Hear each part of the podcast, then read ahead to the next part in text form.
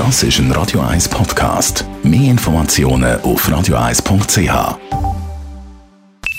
Die Morgenkolumne auf Radio 1 präsentiert vom Grand Casino Baden. Grand Casino Baden. Baden im. Freitag immer mit der GLP-Politikerin und Schulpräsidentin von der Kreisschulpflege Winterthur Stadt Döster, Chantal Galadé. Guten Morgen. Einen schönen guten Morgen. Diese Woche hat es vor allem ein Medienthema gegeben, das Coronavirus.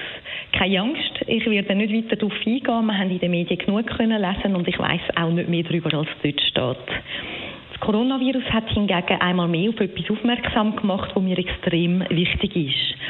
Dass die Schweiz immer noch kein Rahmenabkommen mit der EU hat und dass sich das in vielen Bereichen negativ für die Schweiz auswirkt. Vor einem Jahr habe ich Partei gewechselt und einer der Gründe, was fast zum Überlaufen gebracht hat, war, dass die SP eine verhindernde und blockierende Haltung gegenüber dem Rahmenabkommen gezeigt hat. Diese Woche hat es am Beispiel vom Coronavirus gezeigt, dass das fehlende Rahmenabkommen sich eben auch immer wieder bemerkbar macht. Die Schweiz ist für Prävention, Gesundheit und Sicherheit dringend auf Informationen von dem Virenwarnsystem der EU angewiesen. Jetzt hat sie aber auf die Datenbank keinen Zugriff gehabt, weil wir eben kein Abkommen haben. Das Bundesamt für Gesundheit hat zuerst einen Antrag müssen stellen. Das heisst, in der ersten Phase von dem Virus sind wir von dieser Datenbank abgeschnitten gewesen.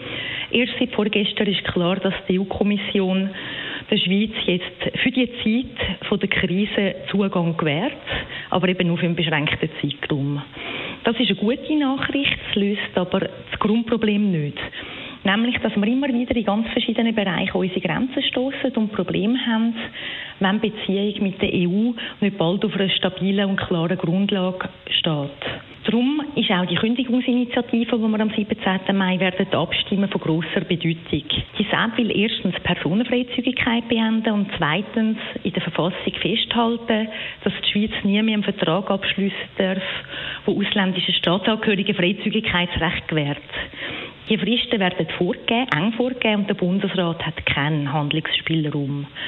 Eine Annahme von der Initiative würde bedeuten, dass der Bundesrat das Freizügigkeitsabkommen bis spätestens im Juni 2021 aufkündigen müsste und ab dann die halbjährige Kündigungsfrist für das gesamte Paket von der bilateralen Eis würde anfangen laufen, weil diese Abkommen sind untrennbar miteinander verbunden.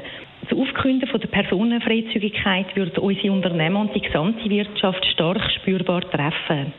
Aber auch die Auflösung der anderen Verträge von der bilateralen Eis hätte verheerende Folgen. Das Forschungsabkommen würde unsere Hochschulen von Forschungsrahmenprogrammen abschneiden und Schweizer KMU würden die Chance verlieren, sich zum Beispiel an Innovationsprojekten im Umwelttechnikbereich zu beteiligen. Das Jahr wird also ein ganz wichtiges Jahr für unsere weitere Beziehung mit Europa. Für die Wirtschaft, KMU, Bildung und Forschung und für die gesamte Gesellschaft steht viel auf dem Spiel. Darum ist es wichtig, dass sich jetzt alle Parteien, die Zivilgesellschaft und der Bundesrat bewegen. Die Kündigungsinitiative darf keine Chance haben und das Rahmenabkommen muss mit Tempo vorangetrieben und abgeschlossen werden. Die Morgenkolumne auf Radio 1.